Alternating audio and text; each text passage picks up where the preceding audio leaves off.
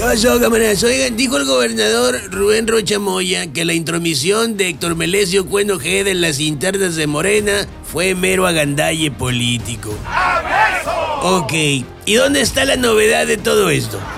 Oigan, industriales aceptan un acuerdo para bajar dos pesos el kilo de tortillas, ahora los van a dejar a 23.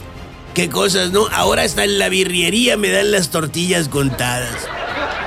Yo creí que nada más los, los tacos de carne asada aplicaban el mismo fenómeno. Porque antes los asaderos pedía uno un taco de carne asada y ponían dos tortillas abajo, un puñote de carne y otras tortillas arriba para que amarre. Antier me dijeron, mira, mira, güero, porque así le dicen a todos, le- todos le dicen güero. Mira, güero, te voy a poner más carne en tu taco, pero por favor, lo que no voy a aceptar es que me pidas más tortillas, condenado.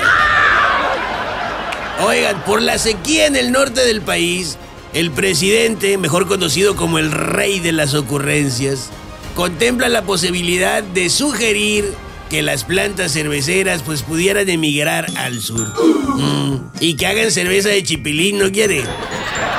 Bueno, pues salió la noticia de la ocurrencia y todo mundo sufrió suponcios y desmayos sin antes consultar la vigencia de las concesiones de agua que tienen vigentes las cervecerías y las embotelladoras. Ay, sí, por favor. Claro que hacer eso de revisar la vigencia de las concesiones, pues les mataría el morbo, ¿no?